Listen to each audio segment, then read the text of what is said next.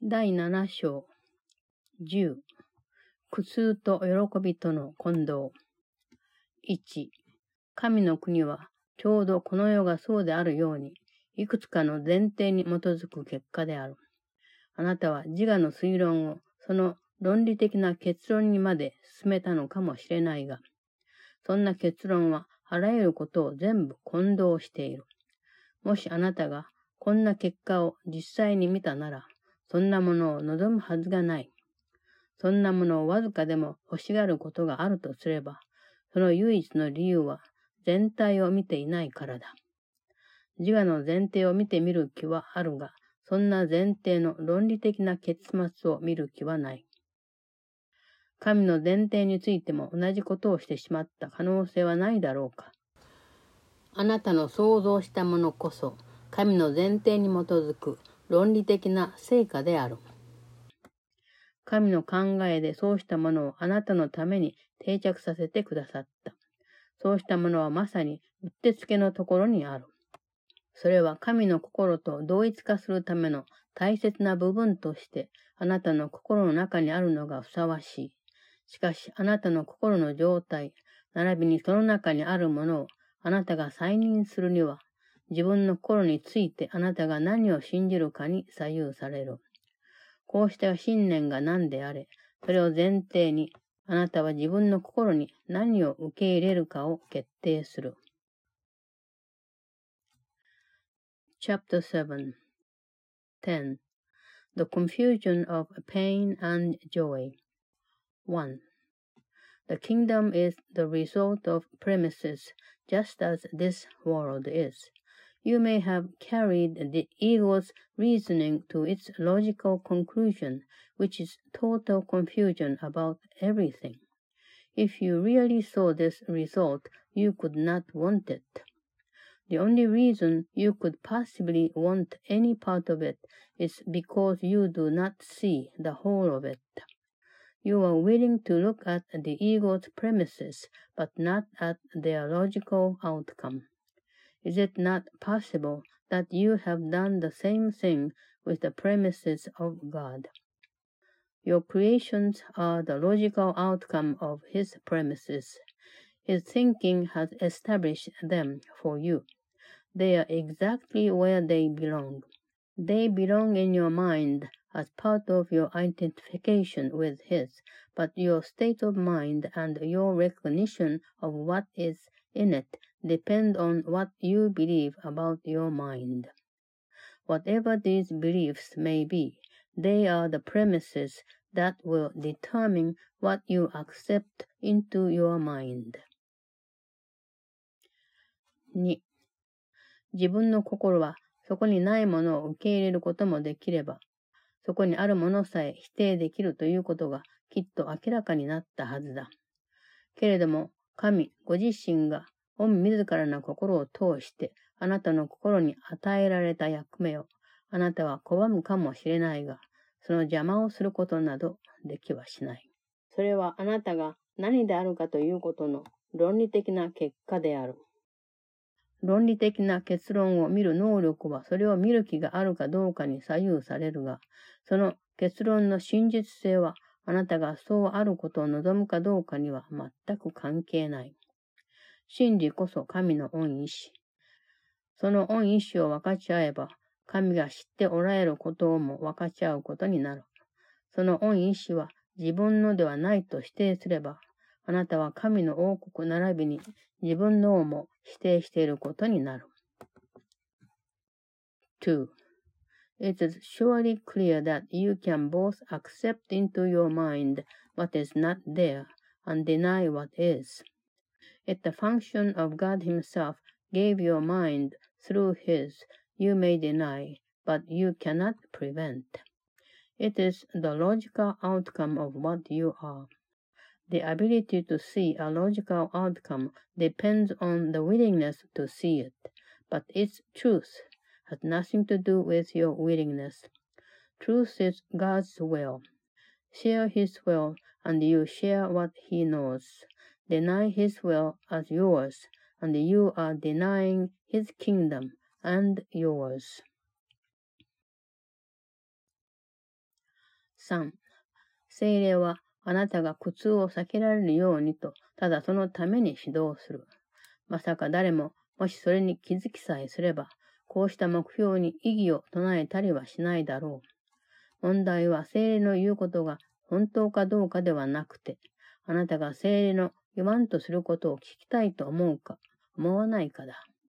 あなたは何が辛いことなのか？気づかないどころか、何が嬉しいことなのかさえ分かっていないし、実際よく双方混同してしまう。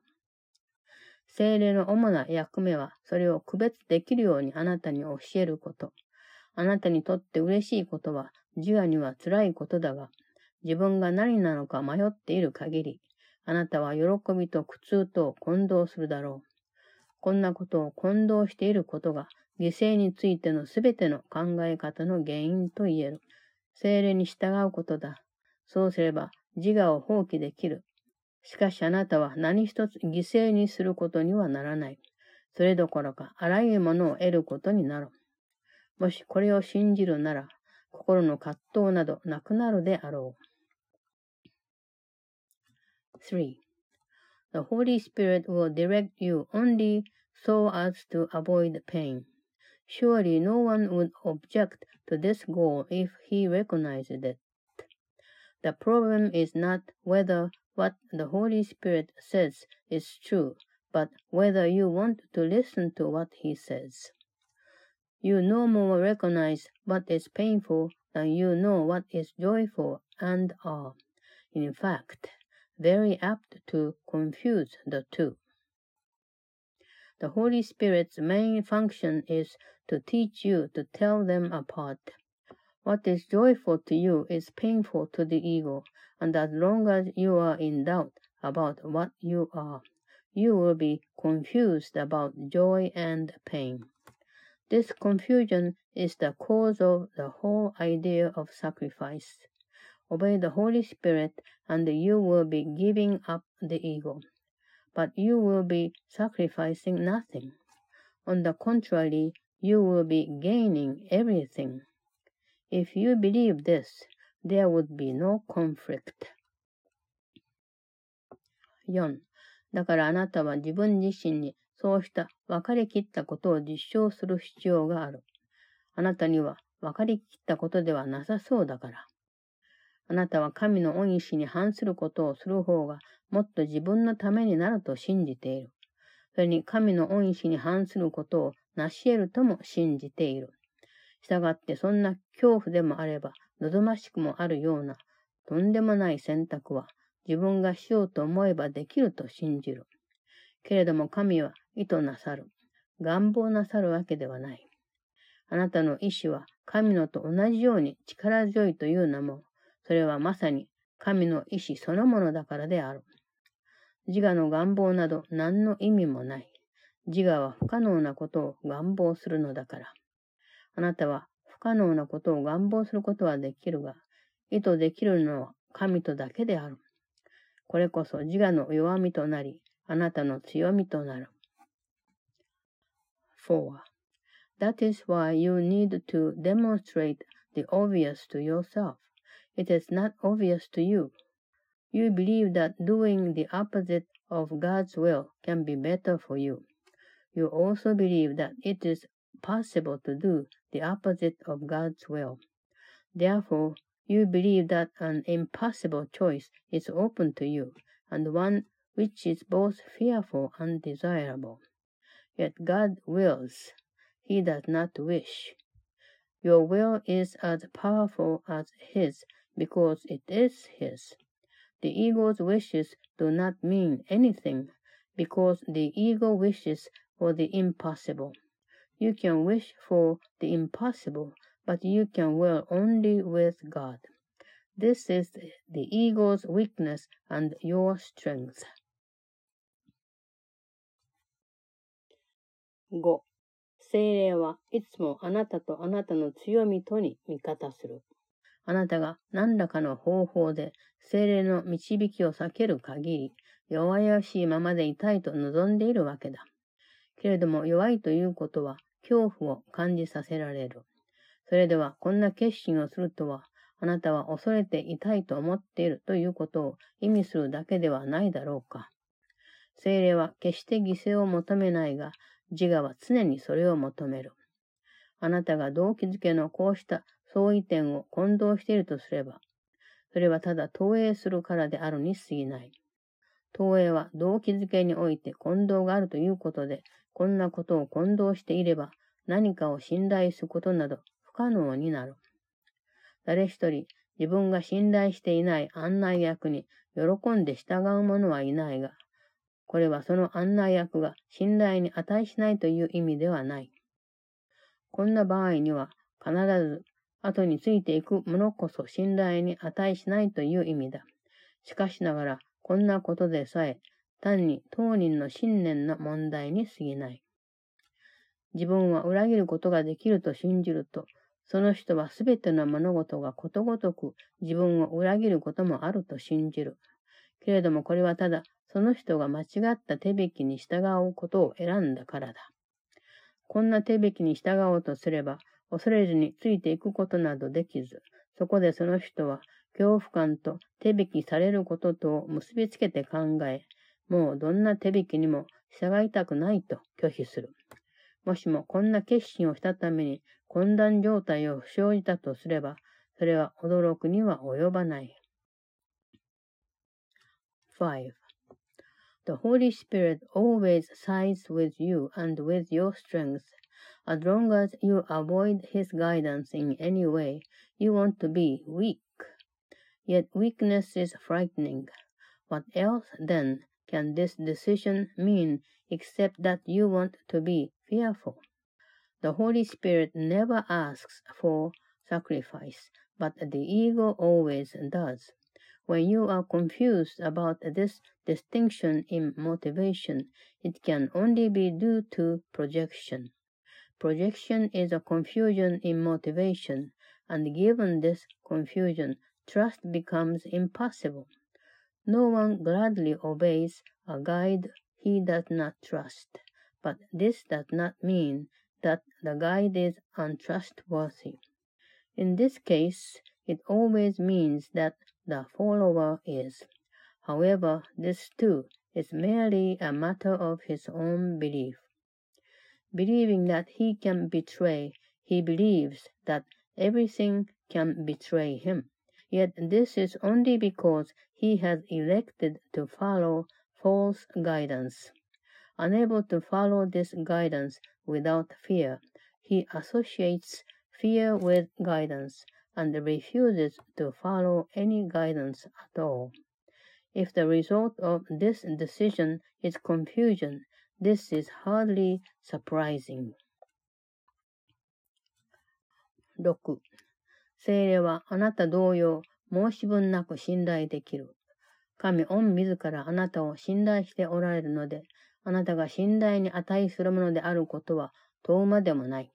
これについては、たとえいかにあなたが疑問を持とうと、いつまでもそのままだと言える。以前私が述べたことだが、あなたこそ神の恩意志である。